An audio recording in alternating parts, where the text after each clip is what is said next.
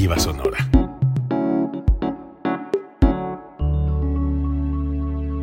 Código Libre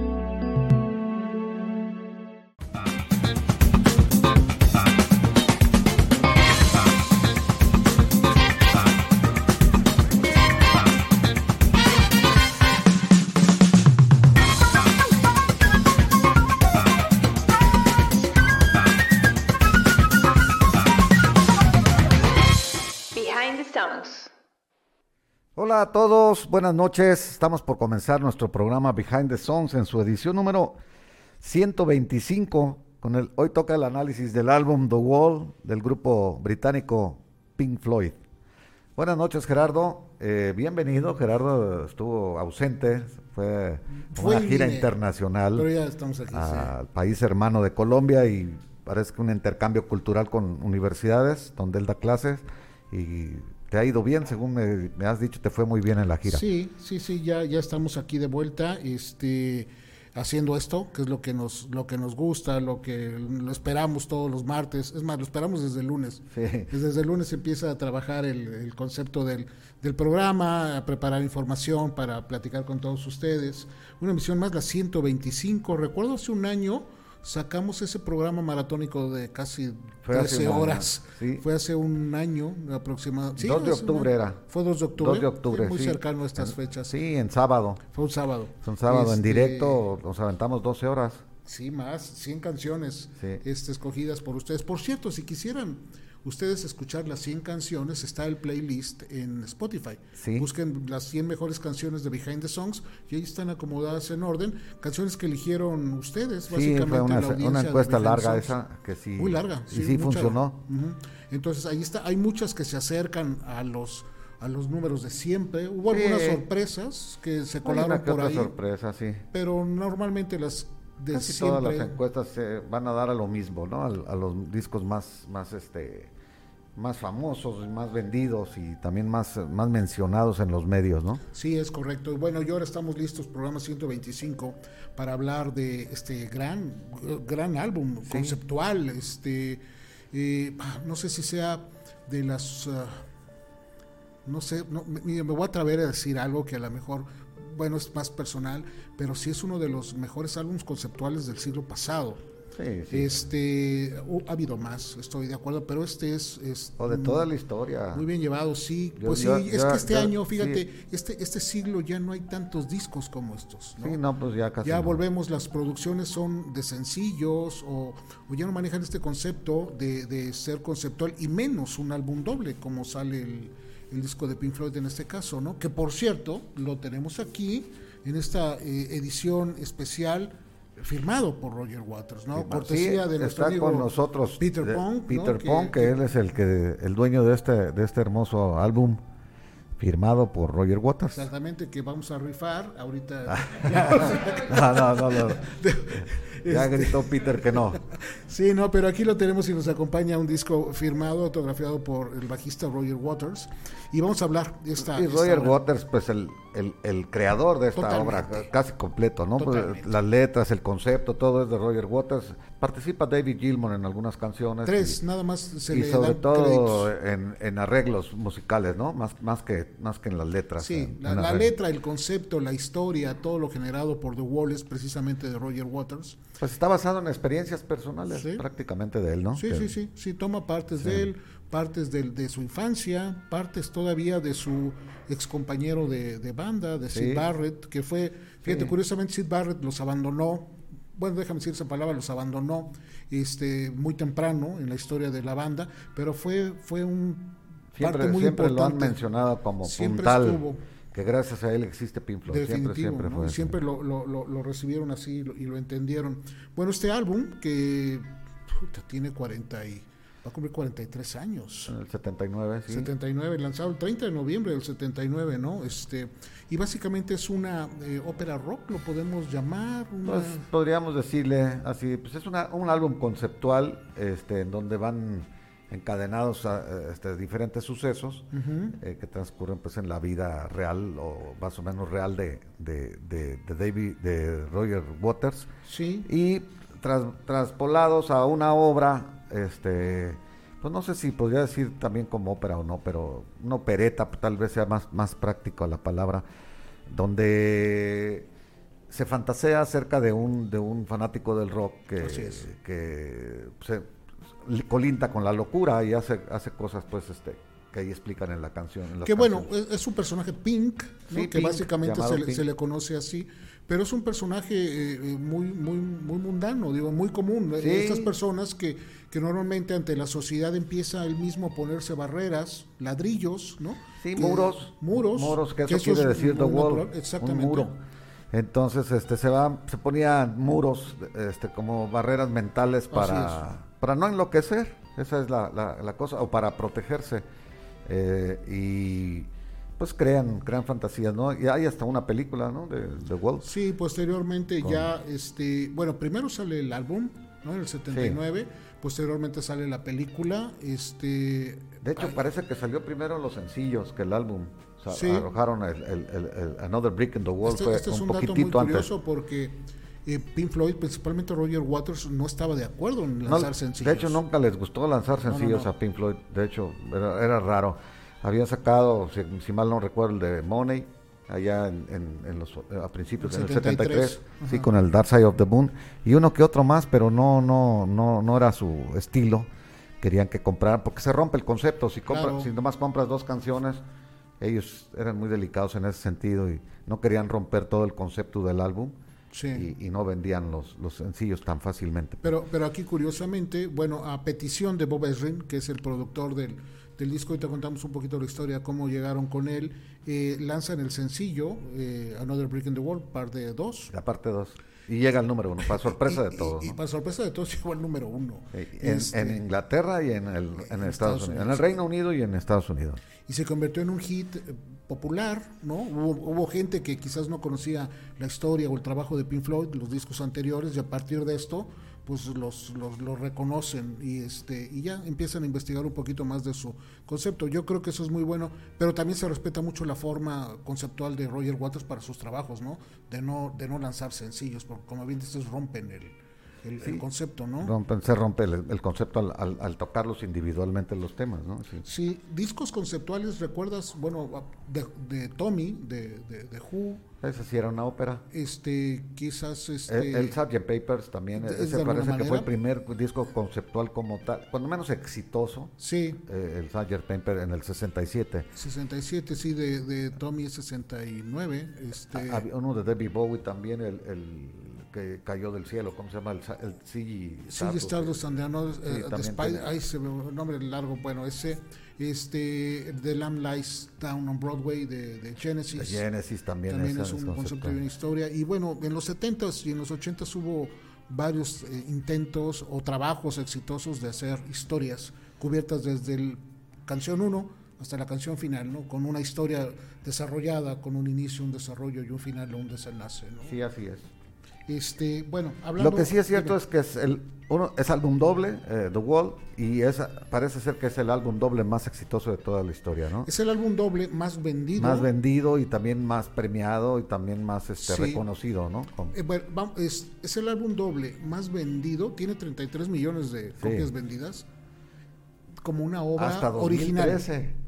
Sí, no, claro, ya, ya, hemos platicado que ya los números ya es difícil, sí, es difícil llevarlo a la contabilidad pero este eh, de un trabajo original, ¿no? Porque hay otros dos discos dobles que tienen más ventas, pero son soundtracks de una película, es Fiebre Sábado la Noche y, de Vaselina, ¿no? Que recuperan éxitos y los ponen, o, canciones, y los ponen al soundtrack. Este primero fue el disco y posteriormente fue la película, ¿no? Y, y los otros eran temas preparados para, para el filme. Entonces, este, este es el primer disco doble, que pues también la disquera la disquera tuvo dudas, muchas, muchas dudas en un inicio de que pudiera funcionar. Se dice que en las primeras reuniones, ya cuando el trabajo estaba listo entre la disquera, personal de la disquera y, miembros de la banda, la disquera no, veía, no, escuchaba muy bien y no encontraba este, eh, algo este, realmente interesante.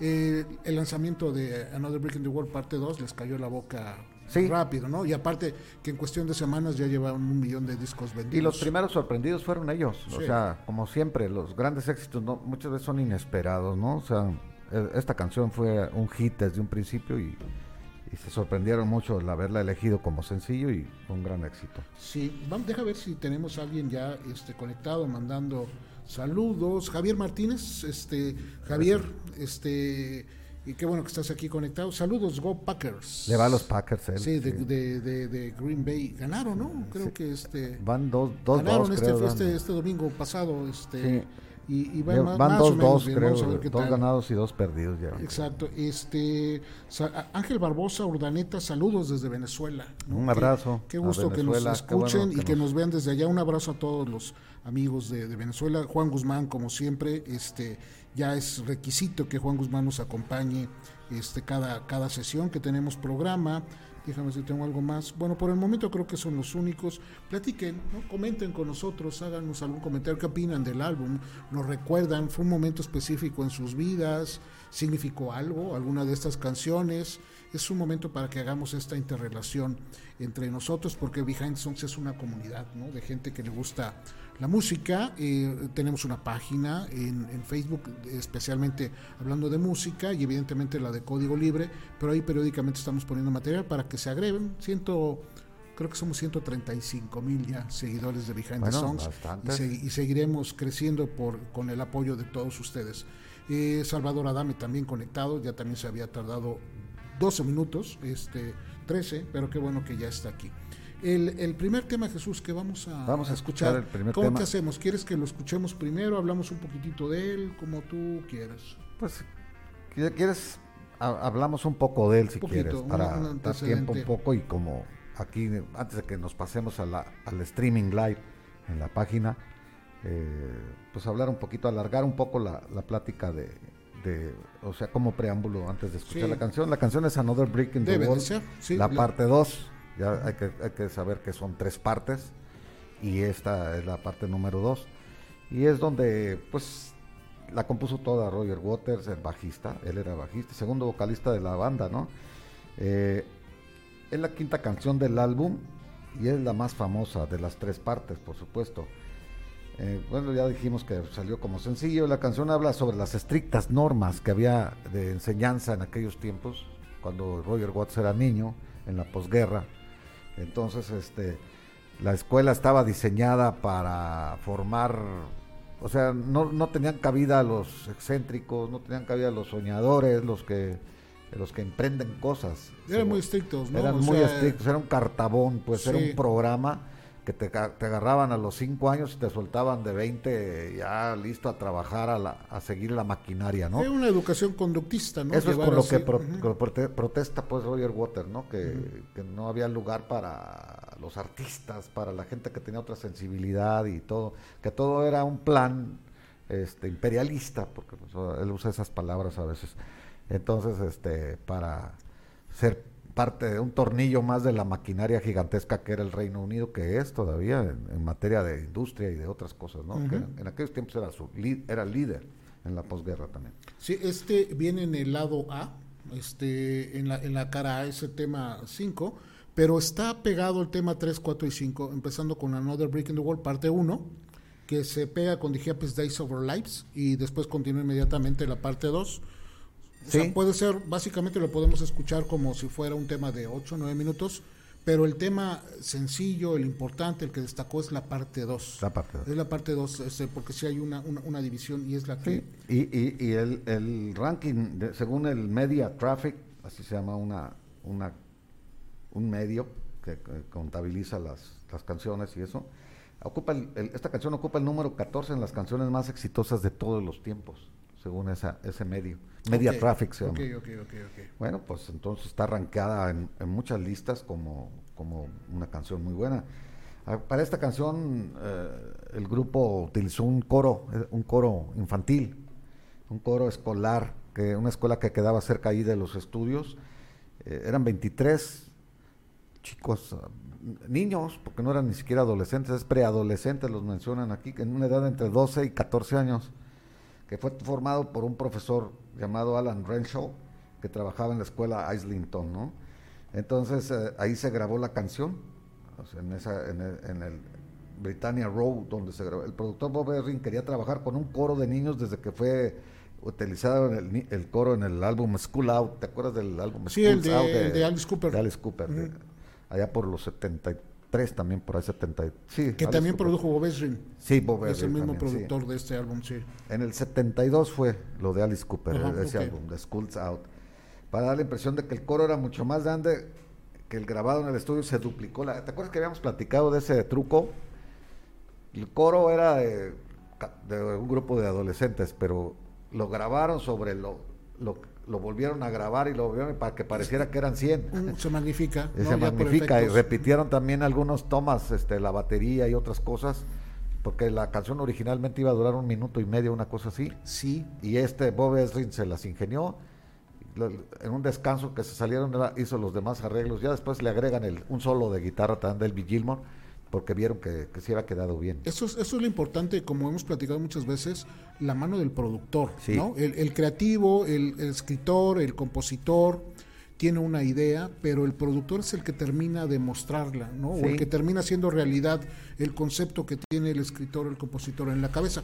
Este tema era un tema muy, muy pequeño, incluso se, se iba a pensar como una especie de de estribillo puente entre canción y canción, ¿no? Nada más era guitarra acústica, algo, algo de voces, pero Bob Ezrin aprovechó esta, esta cuestión, eh, le, autorizaron, que bueno, ya platicamos un poquito de, de la dificultad en el camino para poder producir el disco, y estos, este coro de niños de esta escuela cercana al, al estudio de grabación, se dice, ¿no? que la recompensa que tuvieron nada más fueron mil libras esterlinas. A la escuela. A la escuela, y donados a la escuela, ¿no? Este, que bueno, si ya vemos pues todo lo que significó y todo lo que representa y lo que ha representado esta canción, pues es este No, de hecho se metió a litigio. Ya cuando vieron que el éxito sobrepasó todos los, los, todos los pronósticos, la, la escuela, ah, bien representada por abogados, metieron recursos y tardaron y tardaron y tardaron y finalmente llegaron a un acuerdo que y les dieron 500 libras a cada niño. No, pues, digo, ya como adultos. pero de todos modos, mira, esta canción, y creo que es sin el coro de niños, no tiene el poder, pues ni tampoco el grito, porque ese es precisamente el niño el que está haciendo el reclamo, ¿no? el que está haciendo el reclamo. Es el, niño, el niño Roger Bottas. Así es, digo, pero, pero en este caso interpretada por estos chicos del coro, que, que, es muy importante. Entonces, bueno, yo creo que pues, dinero es lo que les lo que les sobra, aunque quizás en esos tiempos no les sobraba tanto, ya platicaremos. Y también estuvo prohibida esta canción en países donde había dictadura, sobre todo que porque invitaban a que, porque uno de los estribillos de la canción We don't need an education, no se refería a Roger Watts a que no necesitaran una educación de ningún tipo, sino que al tipo de educación que llevaban en, en los años 50, eso es a lo que se está refiriendo. Y algunos gobiernos, pues, encabezados por militares, pues, lo, lo tomaron a pecho y, dije, y prohibieron esas canciones.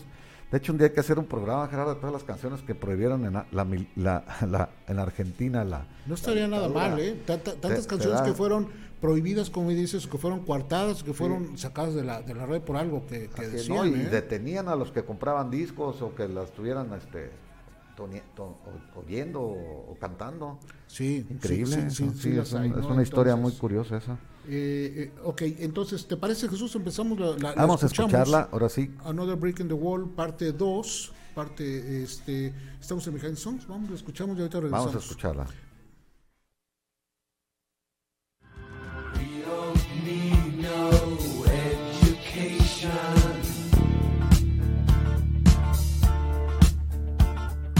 We don't need no thought control.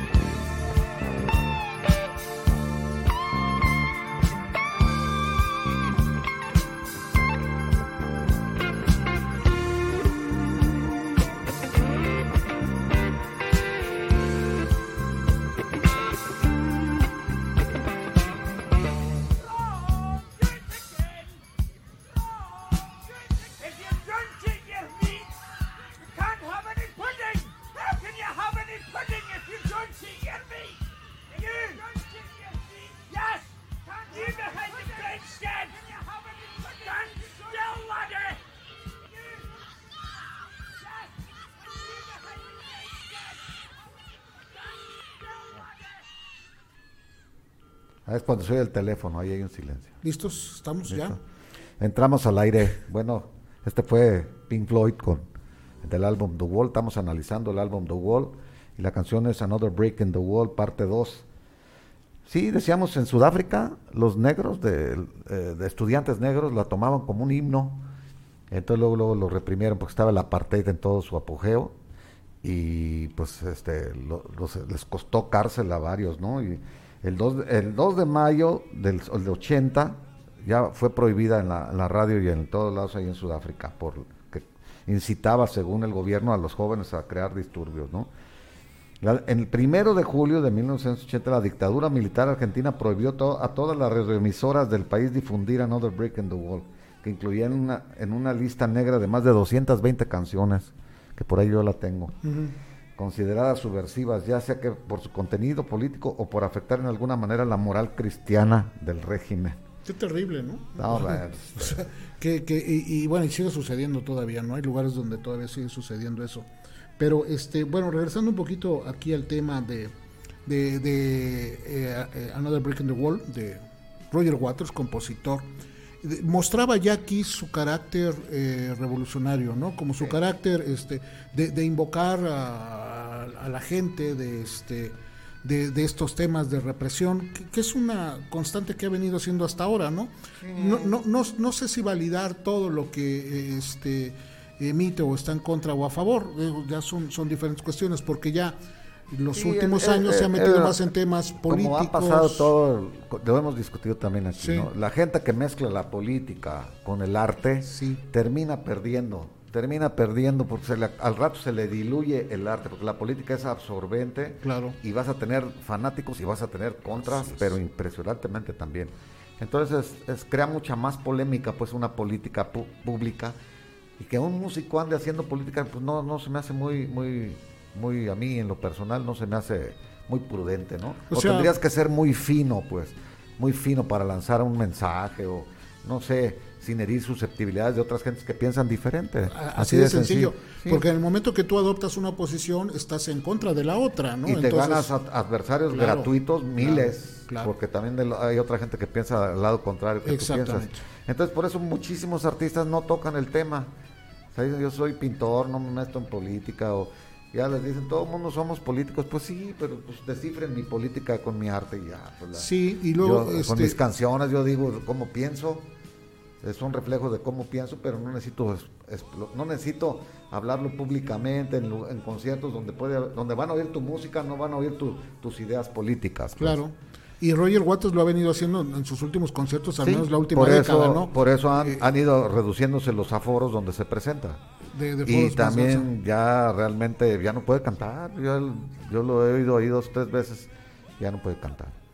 Y este, bueno, se aprovecha Nunca fue un gran cantante, ¿no? Pero eh, ya no puede, su voz ya está completamente deteriorada. ¿no? Según el momento histórico o el lugar donde se presente, aprovecha para hacer la arenga política, ¿no?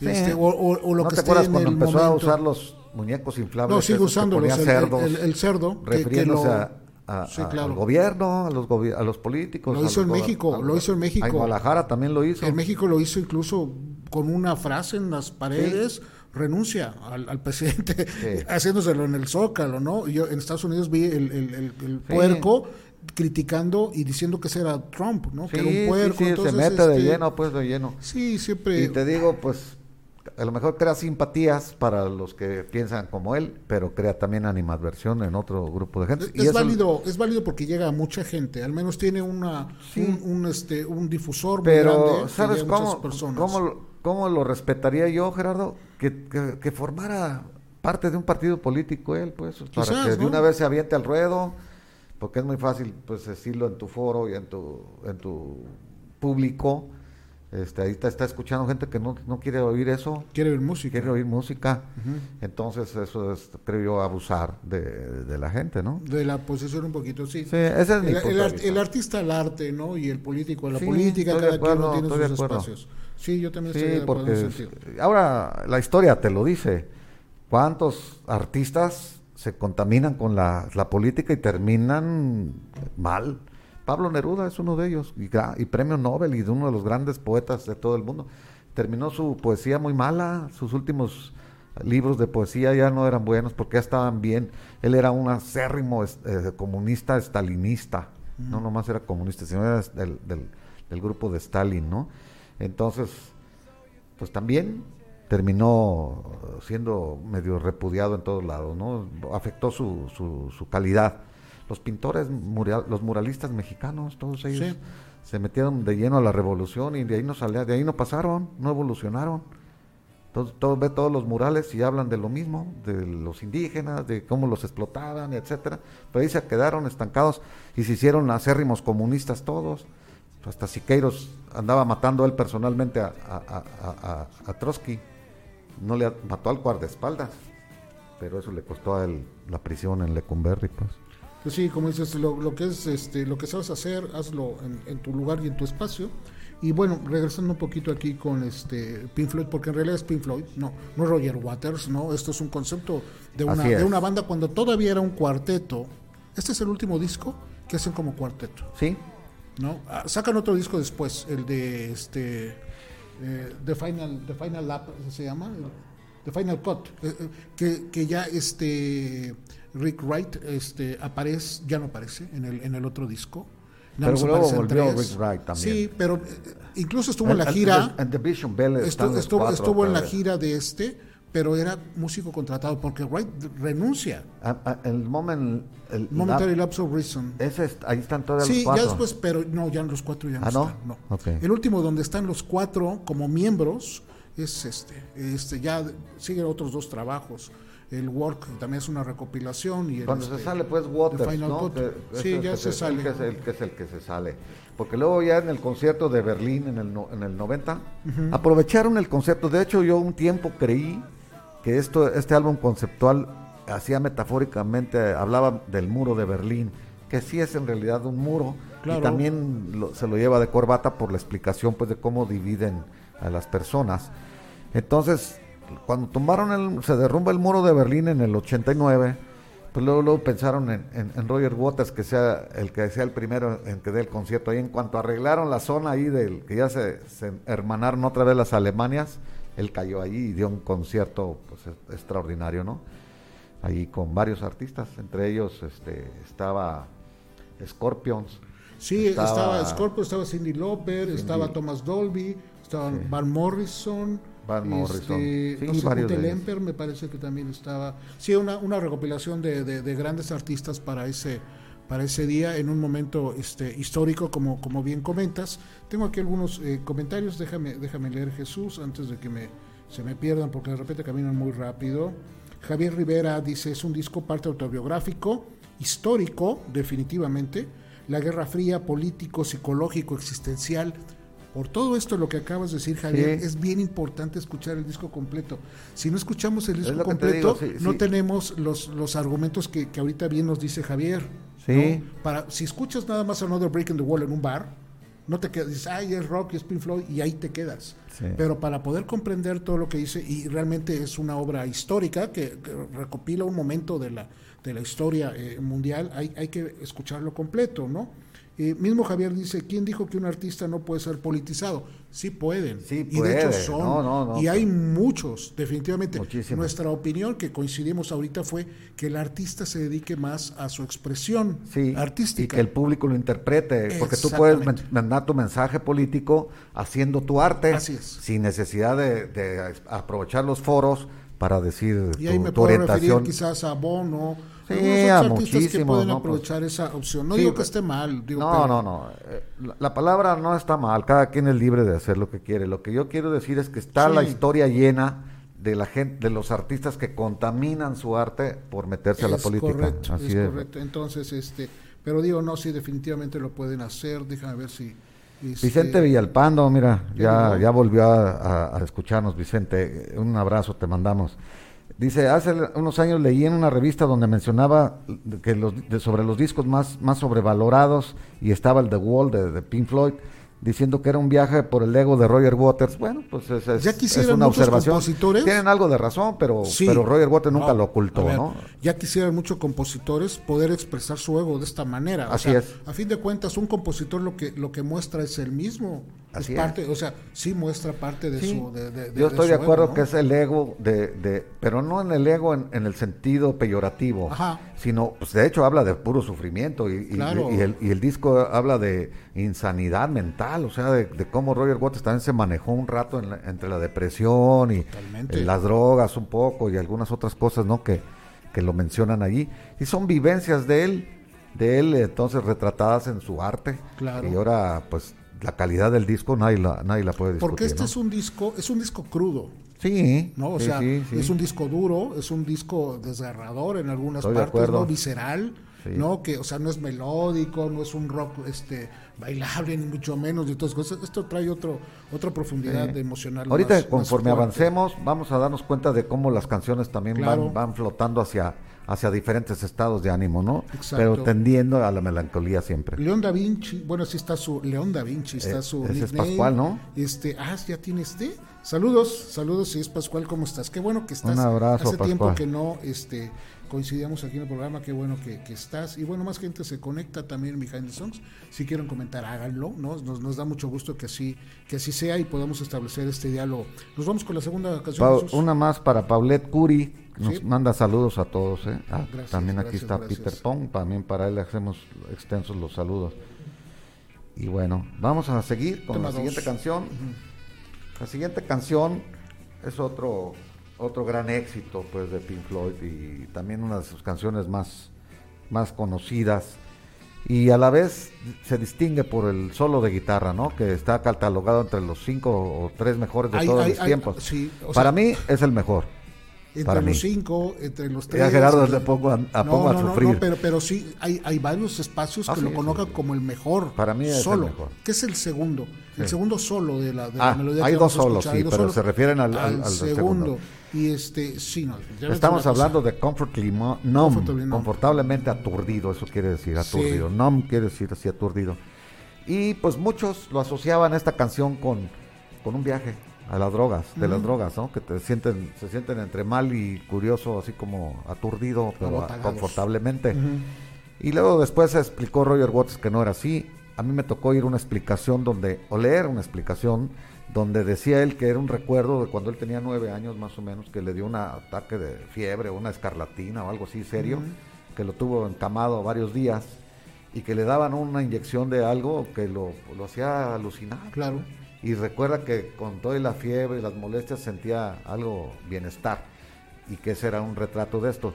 Después escuché que no, que fue en un concierto acá en Filadelfia, donde él se sentía muy mal, como gripe o alguna otra cosa. Creo que fue cuando le dio hepatitis, ¿no? Hepatitis algo, pero él se sentía pues muy mal, él no sabía qué tenía y le meten un relajante muscular y dice que fueron las dos horas peores de su vida porque no, le daban ganas de correr, pues de lo, de lo mal que se sentía. Y estaba tocando. Y estaba tocando, eh, confortablemente aturdido.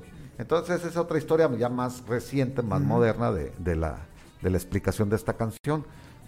ahí la dejamos, las dos versiones la, la, damos. Lo que sí es cierto es que fue una experiencia personal de, de Roger Waters. Y en, en, los dos casos había fiebre, ¿no? Entonces la fiebre sí te distorsiona un poco los sentidos. Eh, todos hemos tenido alguna vez fiebre y, hasta he oído yo a mucha gente alucinando con la fiebre. niños que hablan cosas y eso. Sobre todo a los niños es muy curioso. Entonces, este, ¿qué más? ¿La oímos? o, escuchamos? vamos a escucharla y luego hablamos un poco más de ella, ¿no? Este, este es Pink Floyd. Comfortably Numb.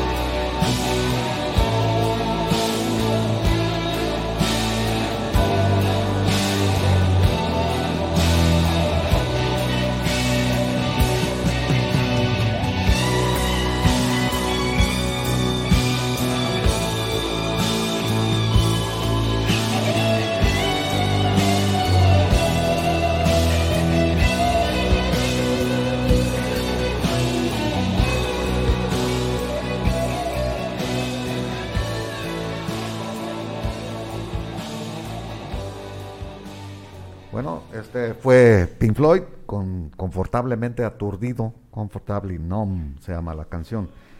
Y pues, ¿qué nos dices de ella, Gerardo? ¿A ti qué, qué, qué, te gusta de esta canción o, o cuándo supiste de ella?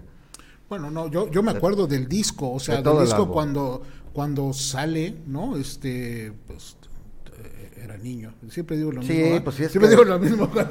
es que la mejor cuando son discos antiguos, este, la música no, pero sí, era cuando estabas este, chico. recuerdo cuando salió el álbum, este, no la película, cuando salió el álbum y cómo empezó a sonar en la radio, bueno, la Another Break in the Wall pero eh, ya me fui adentrando más en las canciones, este, me gustaba mucho Ron Like Hell, por ejemplo, esta, que no eran canciones que se escucharon mucho en la, en, la radio, ¿no? Mother también, este, algunas otras más, pero este... Esta se oía poco en la radio, porque, por eso. es larga, ¿no? Y, y, y, y de, hecho, pues yo la conocí oyendo en el, oyéndola en el disco, no la conocí en la radio, ¿no? En la radio nomás metían canciones cortas. Sí. Como la de Another Brick in the Wall, pues esa siempre estaba sonando en la radio. Pero bueno, estas canciones. Este... ¿Cuánto dura Comfortable Numb? ¿Cinco minutos o seis? Ah, eso sí no tengo. este no, ¿Cuánto dura? No, no están, no tienen. No, pues aquí, lo, aquí lo tenemos. 6 minutos 22, dice. Sí, ok. Este, porque bueno, tengo aquí la también una versión digital del álbum que, que al menos es muy este, cuidadosa del arte. Pink Floyd fue invertía mucho dinero en sus portadas, en el concepto, los artistas que intervenían, invertía mucho. Que, que, bueno, ya ves que el disco compacto lo que careciera de la posibilidad de, de que el arte se mostrara al menos de una manera proporcional más grande por, por, por, el tamaño pequeño, pero esta edición cuida mucho esos detalles, ¿no? Que es una triple, ¿cómo se llama de tres cuando son? No me acuerdo. Pues son tríptico. Tiene un nombre, este, el empaque Digipack este y, bueno y tiene también el, el, el booklet ¿no? el librito donde vienen y aquí vienen las letras las letras, En, una, letra manuscrita es, que es correcto Gerald Scarfe es el que hace el diseño tanto de la letra como de las imágenes. De hecho fue mundialmente reconocido. Yo vi varios grafitis en, en mi vida en diferentes ciudades tanto en los Estados Unidos como aquí con ese tipo de letra y, poniendo la palabra Pink Floyd o The Wall o o, alguna luz, algo alusivo al disco. Sí, y, pintaban este el murito, pues ese, así los, los grafiteros se las ingeniaban para hacer como ladrillos, así. Muy, muy interesante. Y, bueno, regresando un poquito también esto de la portada de una vez, eh, Pink Floyd trabajó mucho tiempo, bueno, a excepción del primer disco, de Piper Gates at Down, este, todos los demás discos los diseñó un despacho inglés que se llamaba Hipnosis, ¿no? Y, su diseñador Stor Torgenson era el que, bueno, hizo obras, pues todas las portadas de Pink Floyd tienen, tienen un dote artístico, este, un dote artístico eh, muy importante, ¿no? Bueno, recordemos desde el Dark Side of the Moon, que se vuelve un icono, esa portada tan simple del prisma este, y con la luz refractada. Pero todos, o sea, este, todos los discos de Pink Floyd tienen ese concepto. Aquí ya no, porque Waters en ese, en ese constante, no sé si esta época le agarró el, el, conflicto con todo el mundo, pues, se peleó también con la gente de Hipnosis, se peleó con Stott Torgenson, entonces por eso ya no aparece el trabajo de, de, este despacho de diseño y es una portada muy simple, ¿no? sumamente sencilla, simulando una pared de ladrillos, precisamente como la que tenemos aquí atrás, mira, de, de escenografía sin querer ahorita este, se alcanza o se puede perder el, disco y únicamente con los textos pintados como si fueran tintas, brochazos o un graffiti en paredes, ¿no? Sí, sí, sí. Hay una versión con letras en, negro y otras versiones con letras en rojo. Yo no había este, visto esa en rojo. Sí, esa es la versión este. Eh, es la típica? No, es, que sea la de negro es la típica. Sí. esta yo no la había visto. Se ve bonita. Ajá, es correcto. Sí, porque hay una que viene, no sé si sea esta, es únicamente la pura pared, de ladrillos, ¿no? Bueno, que técnicamente incluso no es ni una pared de ladrillos, o sea, es una, un fondo blanco con las, con las líneas simulando el, el, ladrillo, ¿no? El muro. Sí, simulando un, este, un, un, muro. Eh, cuando esta canción, la que acabamos de escuchar, Comfortable No, la cantó precisamente en el concierto en Berlín, el, este, eh, en 1990, fue el 21 de julio de 1990. Sí. Eh, Eh, originalmente la canta Waters y Gilmore, la, canción. Bueno, ahí la voz de Gilmore la sustituye por Van Morrison. Por el irlandés Van Morrison que hace esa, esa interpretación del, este, del espectacular show, uno de los grandes conciertos de, uno de los grandes conciertos de la historia, ¿eh? lo que sucedió ese día en Berlín. ¿eh? Parece que había más de 300 mil personas. Sí, pero aparte todo el concepto y toda la, profundidad que tenía, precisamente por la caída del muro que sucedió en Berlín, lo, lo, que, lo que estaba representando era, era realmente muy, muy fuerte, ¿no? Y bueno, también se queda como un documento histórico, que bien dicen aquí. Déjame ver si hay alguien, porque vi algunos comentarios. No, seguimos, pero nada más déjame ver si tengo alguien este, conectado en línea. Bueno, ahorita, ahorita, ahorita buscamos. Eh, bueno, eh, hay una banda eh, que se llama Scissor Sisters. Sí. son buenos, a mí me gustan mucho, a mí me gustan mucho.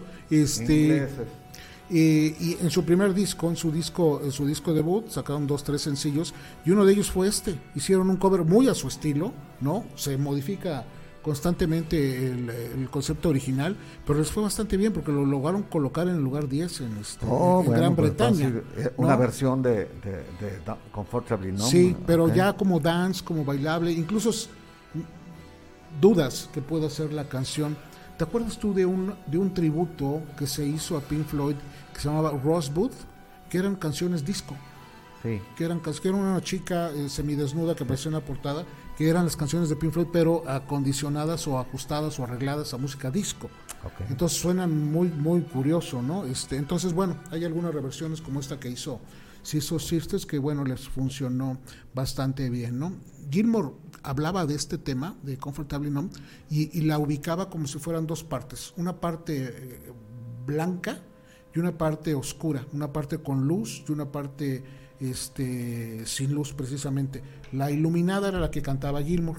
Se nota, porque sí. se notan las dos partes, ¿no? Y la parte oscura, que era la más dramática, es la que, la que cantaba la que cantaba Waters, ¿no? Bueno, ahí es haciendo un poquito de, referencia a lo de esta, de esta canción. Eh, ¿Cómo vamos? La canción número 3, Jesús. vamos con la número 3, porque ya nos, nos está llegando el tiempo encima. Y esta canción se llama Run, Run Like Hell, corre como el demonio, corre como el infierno, pues, o sea, huye, es lo que quiere decir, corre a todo lo que pueda. Un poquito de... Si corre como el demonio, es una canción, este, que es precedida por, en el álbum por In the Flesh y seguida por Waiting for the Worms. In the Flesh quiere decir en, la carne, carne, en carne viva, pues eso quiere decir. Y Waiting for the Worms, esperando los gusanos. Imagínate los conceptos de Roger Waters.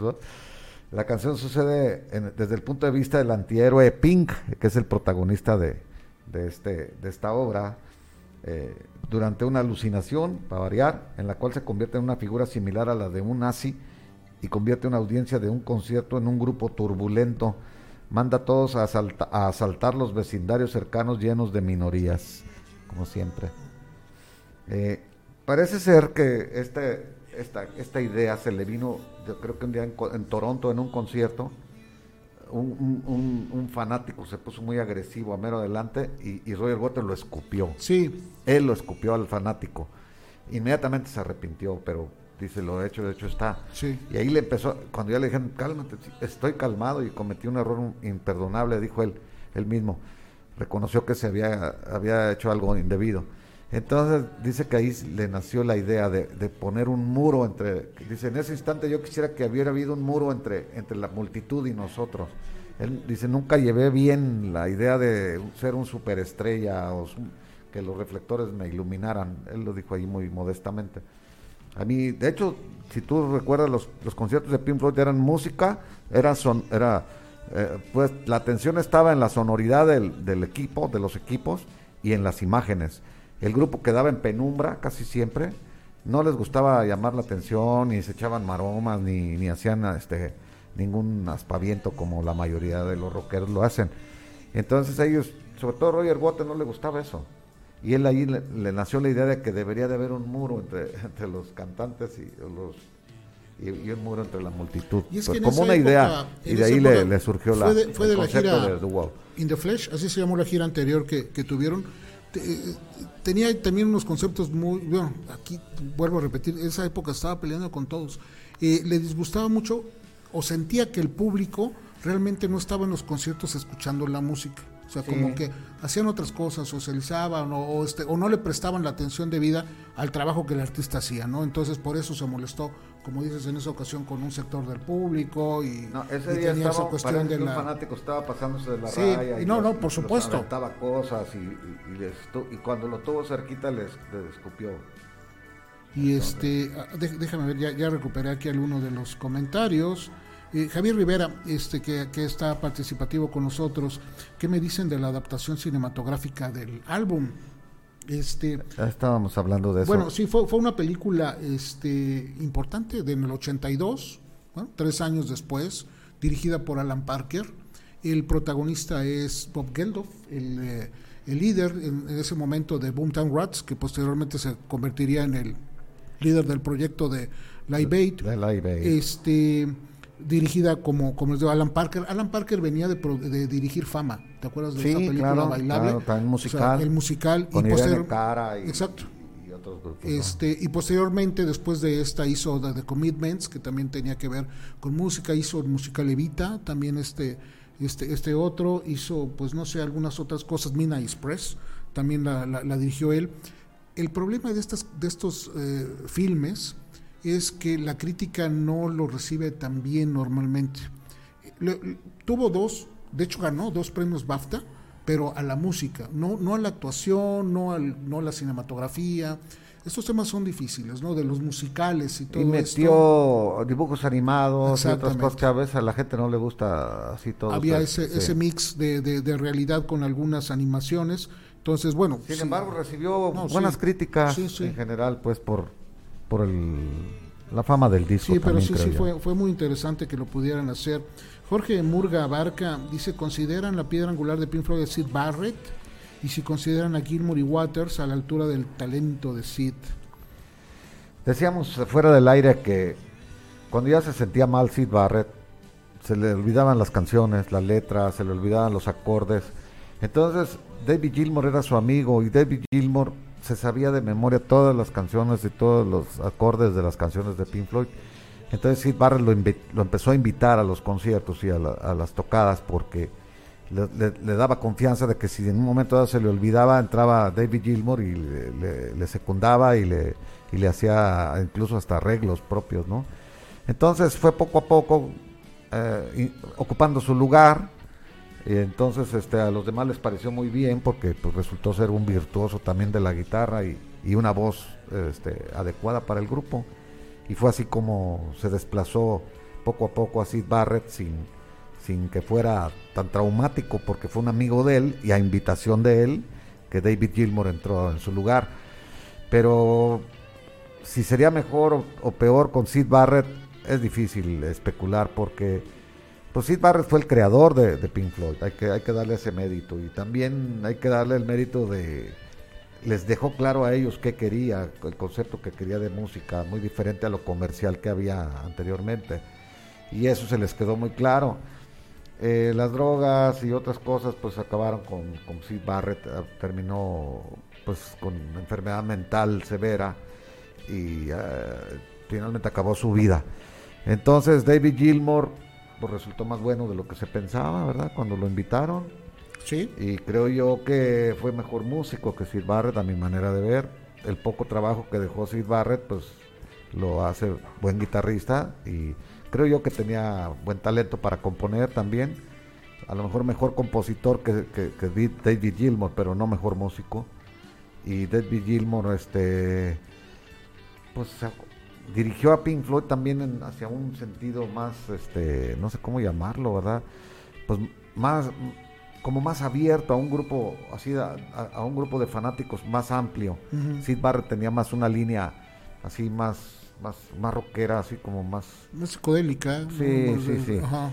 y entonces este creo que la influencia de, de David Gilmour le da otra otra dimensión al grupo. Roger Waters pues ahí estaba, muy muy a lo suyo, que también pues ha sido de los talentos de ahí de Pink Floyd, ¿no? Pero esa es una opinión mía nada más, Sí, ¿no? y, y crecieron ambos. Creo que eh, en algún momento la, la- la dupla entre Waters y Gilmore fue muy importante, uno escribiendo y el otro haciendo la música llevaron a Pink Floyd a otro rumbo. Así ¿Qué es. hubiera pasado si Sid Barrett hubiera mantenido, se hubiera mantenido? Pink Floyd yo, yo creo que hubiera sido muy diferente a, muy a lo que escuchamos eh, en los últimos trabajos, muy diferente. Entonces, tomaron, como bien dice, las bases, lo respetaron siempre, hasta Sí. el último momento lo respetaron, que eso también es, este, habla mucho de la lealtad del, del concepto, Les que no muchos músicos lo hacen. dinero, nada más. Aparte, A la familia de Sid Barrett les dio, es. David Gilmour les guardaba todas las regalías sí. y se los entregó. Entonces, bueno. Estamos hablando de este, millones de libras esterlinas, ¿eh? no, no, no cualquier cosa. Jorge Murga nos, nos pone también en problemas. ¿Qué es mejor, el Pink Floyd antes de Dark Side o después del Dark Side o de Moon? Pues es otra, es, es una evolución musical. También es una evolución, Es como sí, si comparas a los Beatles de sus primeros discos con, a lo mejor sembraron la semilla de sus Sí. primeros discos para después florecer y, y tener más apertura. Me, su- me- me gusta lo que dice. Yo creo que es así. Los primeros discos antes del Dark Side fue sembrar, ¿no? Encontrarse, buscar un sonido Sí. y ya después maduros ya empiezan a hacer un, un camino Sí, diferente, ¿no? acuerdo. Este eh, Ángel Barbosa, eh, Comfortably No, es, fue un tema que me llevó a conocer el progresivo. Sí. Recuerdo escucharla en casa con su con su madre allá por el 99, cuando su madre adquirió The Wall en un formato de CD.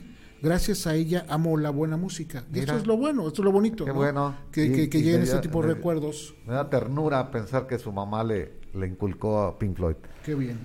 Este. Bueno, escuchamos, bueno, vamos, vamos a, con el a- otro a tema escuchar porque- Run Like Hell y luego hablamos un poquito de va, ella, ¿no? vamos con Roll Like Hell.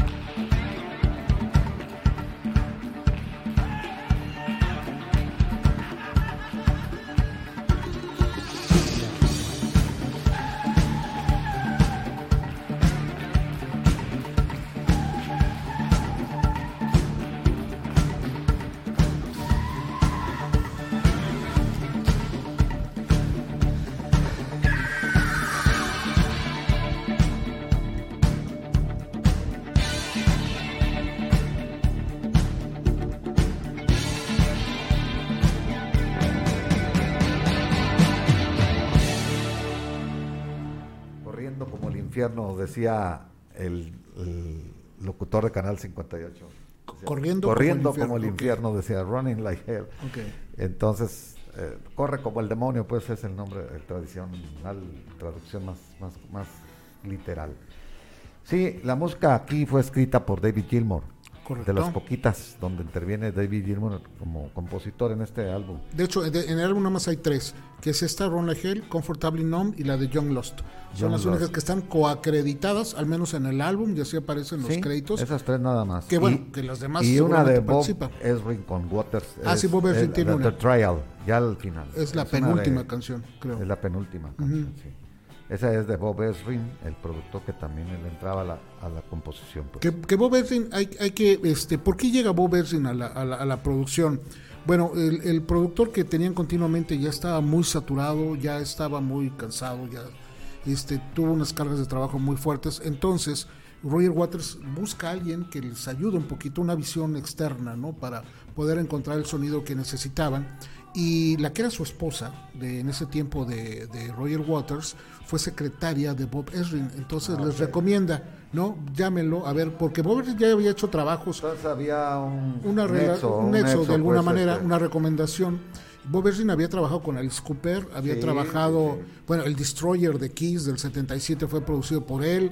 Este, o sea, ya tenía, tenía experiencia. Tenía experiencia pero trabajar con una banda y trabajar con músicos como ellos era, era como muy complicado. Entonces, la relación no fue eh, tan buena. Bob Ersin, llegaba, eh, fíjate, tenía un, tenía un detalle que era muy incumplido, era, era muy impuntual y eso a Waters. no, este, imagínate, Waters era un, es un neurótico. Y a, pues. mismo Gilmore les, les. Obsesivo. Y, este, y ese tenían ese conflicto, chocaban mucho por ese sentido, ¿no? Posteriormente, Qué, qué ironía, ¿no? Normalmente los productores son los que se enfadan porque los músicos son los que indisciplinados. Y aquí al revés. Aquí al revés. debía, debía haber sido un exo muy querido entre Waters y él por lo que los unía, pues lo, fueron manteniendo. Y más tarde, ya muy tarde, dijo Erwin que, en ese tiempo pasaba algunas depresiones por problemas maritales, problemas familiares. Pero bueno, este, de alguna manera eh, salieron adelante. Pero una de las partes que convenció a la banda de que se convirtiera en el productor, porque iba a ser básicamente un colaborador, es decir, no iba a aparecer en los créditos como productor. Este, pero donde les convenció fue cuando llegó una noche con toda la banda, con un guion de casi 40 hojas, de toda la historia del álbum y es ahí donde la banda pudo ver el, concepto. Y al decir ver es porque se hizo imágenes de todo lo que estaba sucediendo. Entonces se dieron cuenta que ayer era el match perfecto, ¿no? Poder ese productor que había visto lo que el sonido estaba representando, decían, esto es exactamente lo que queremos. Y ahí se entusiasmaron mucho para que Bob Ersin fuera precisamente... tuvieron ya una, una visión más completa ya de todo el, de todo el concepto. Pues, exactamente, ya se dieron cuenta pues, todos que eso era precisamente lo que estaban necesitando. Guthrie fue el asistente de, de este, el ingeniero de sonido, ¿no? que también ya había trabajado muchos con ellos. Sí, hace efectos ahí raros. Este, te voy a decir que así, címbalos. Los cimbales, ¿no? En, esta canción. hace jadeos y sonidos de alguien que va corriendo. En otras se oye un taladro, él que hace el taladro. y sí, y, y, Phil Taylor hace el rechinar de los neumáticos con su auto verdadero, lo grabaron. Waters llegó un momento en que tenía un, micrófono para registrar algunos sonidos este, citadinos que se escuchan. Se escucha una llamada telefónica, ¿recuerdas? que está interceptada de una de una operadora, ¿no? La operadora me el teléfono y Así. sonar el número. Y Así es. Habló a un número, parece que al azar. Y nadie contestó y ahí grabó todo el, llamado que hacía se oye muy, sí sí entonces este así recuperó este este tipo de cosas esta canción también hay un dato bien chistoso hay una, hay una guitarra de apoyo. Qué, curioso, digo, que, haya una guitarra de apoyo para Gilmore, este, pero hay una guitarra de apoyo grabada y está registrado como en los créditos, que es Lee Rittenauer. No, esa es en Confortable No. Ah, sí, sí. No, Ahí toca Lee Rittenauer. Y aparte hay este Mother, la canción de Mother que viene aquí, nada más está Waters y este y Gilmore, nada más la batería la topa Jeff Porcaro. Ah, mira.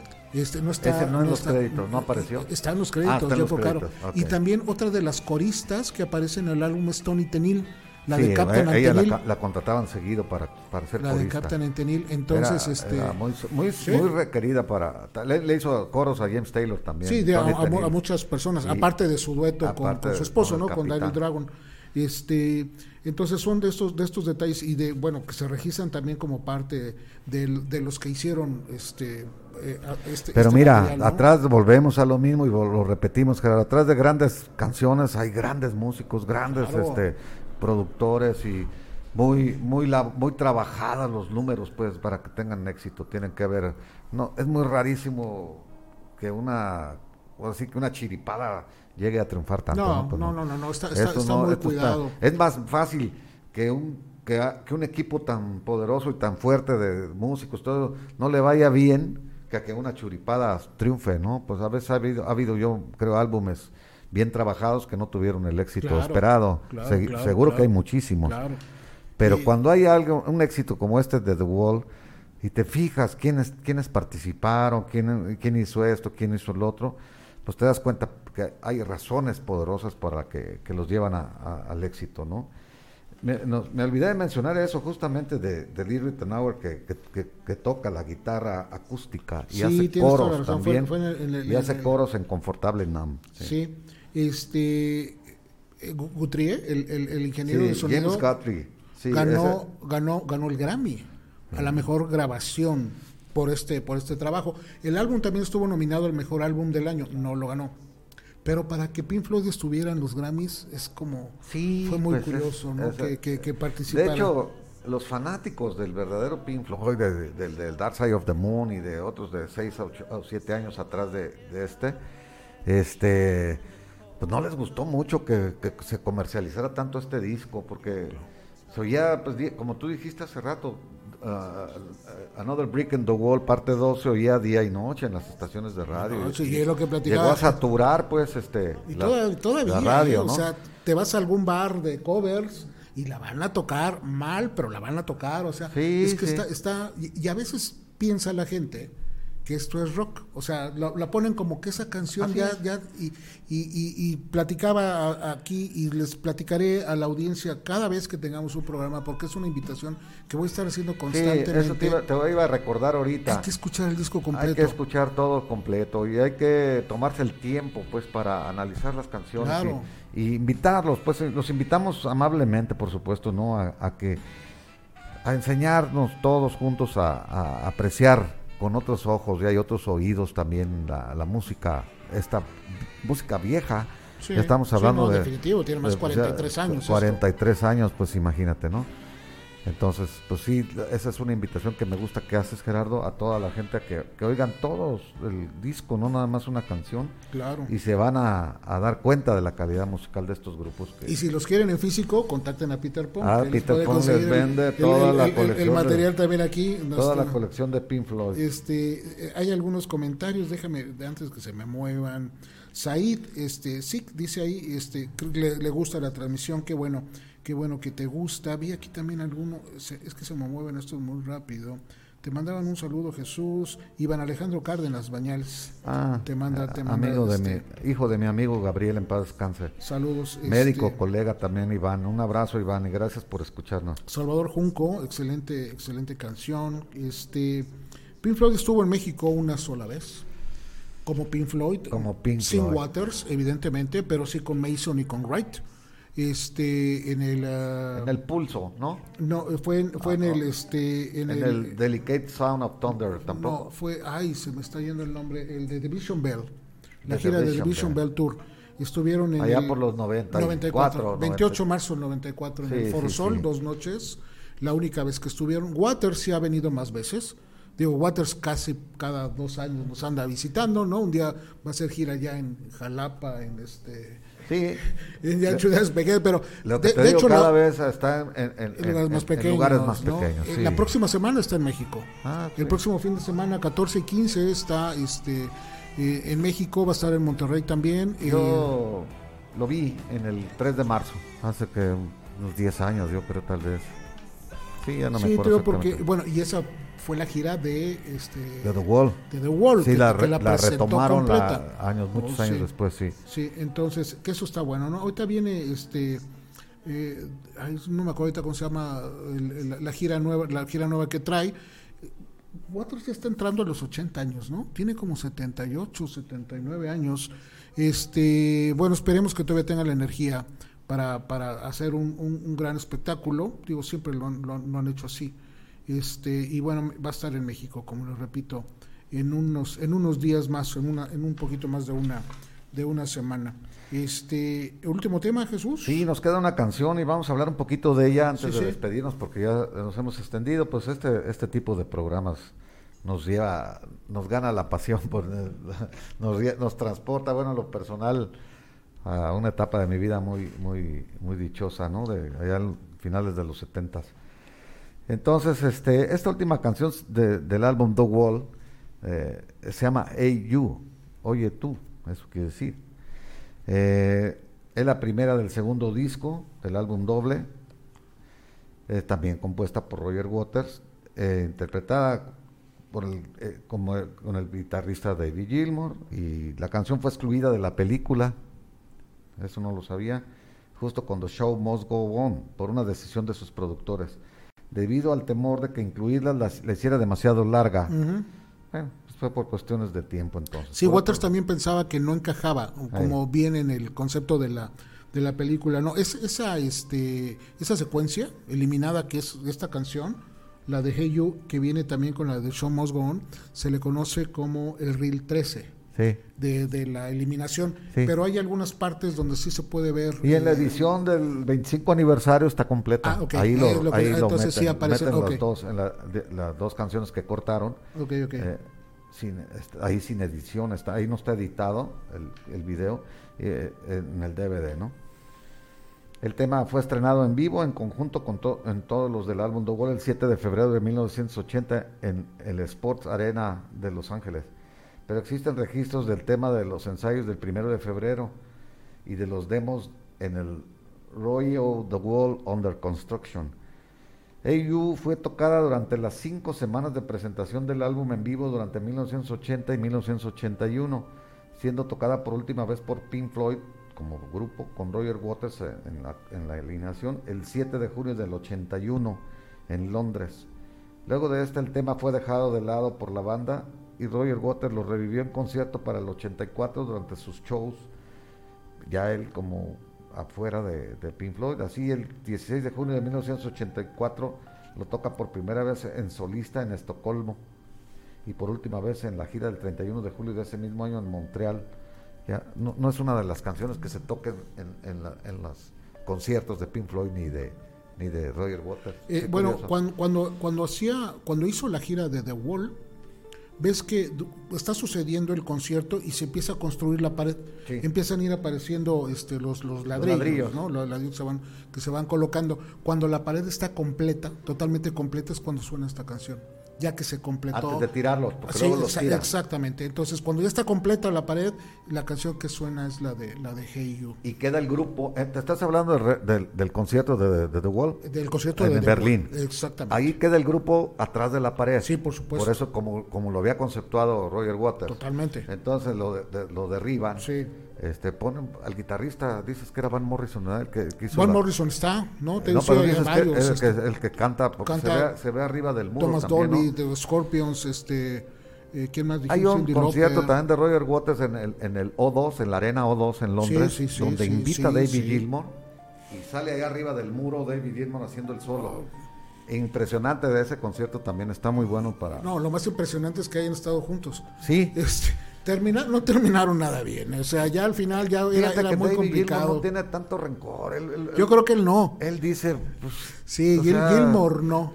Es que se pelearon porque el nombre y Ah, así como dice, y, algunas biografías, he leído algunas biografías al respecto, el rencoroso es Waters. Sí, eh, y, se le nota, ¿no? En, su, en su estilo. Él es el rencoroso, él es el que, que aguanta. es este, intransigente. Sí. Esa, es la palabra. La, la, segunda canción que pusimos hoy en el programa, la de Comfortably Numb, fue la última canción que cantaron juntos como cuarteto. Esa la cantaron en el 2005, cuando tuvieron esa reunión este, eh, así, así repentina en el Live 8 estos conciertos, rememorando un poquito los conciertos de Live 8 en el 85, cuando se dieron los 20 años hizo Live 8 Y en la participación aparece Pink Floyd, tocan tres temas, cuatro me parece. Y el último tema que tocan juntos fue precisamente esta, la de la de Confortable, no, no es la que vamos a escuchar ahorita, estamos hablando de... Oye, y, y, en el Live 8 pues, lo lograron juntar, ¿verdad? Live 8, con, o, sea, Live 8, ese es el que estaba comentando en el 2005.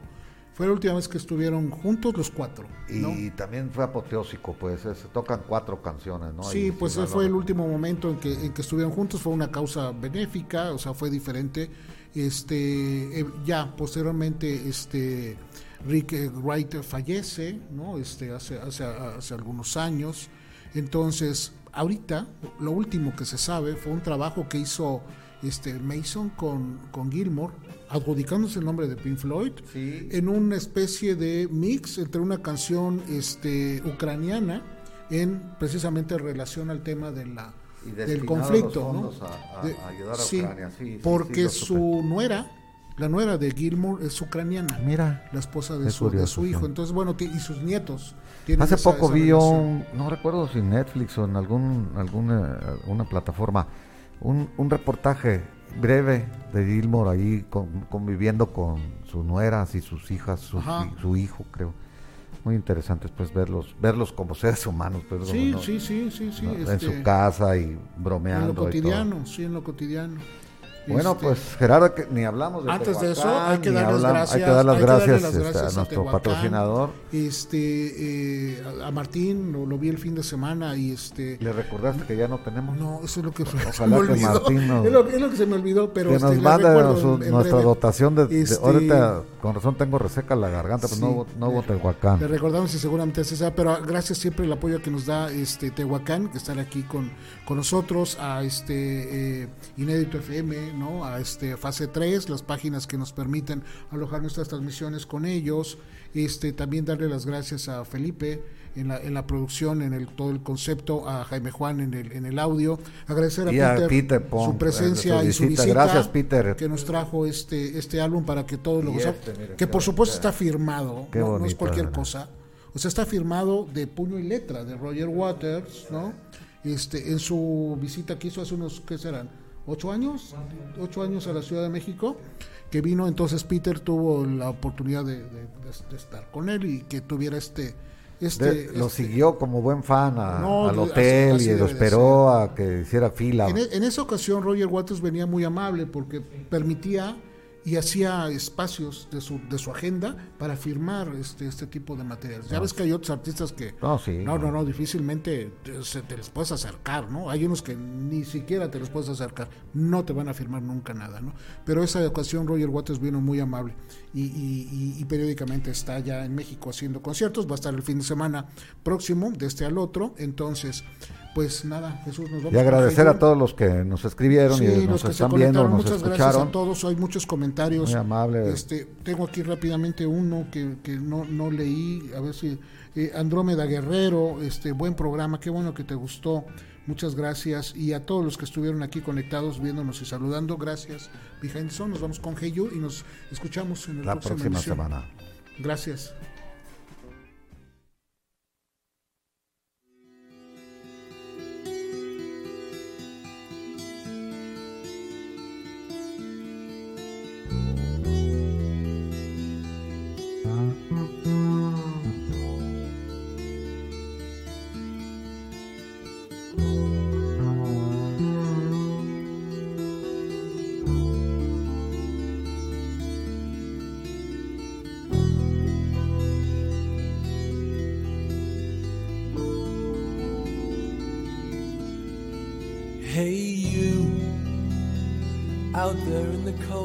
Getting lonely, getting old. Can you feel me?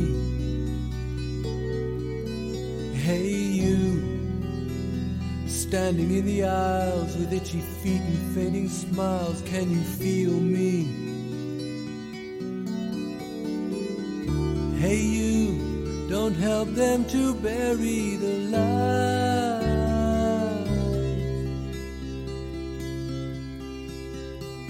Don't give in without a fight.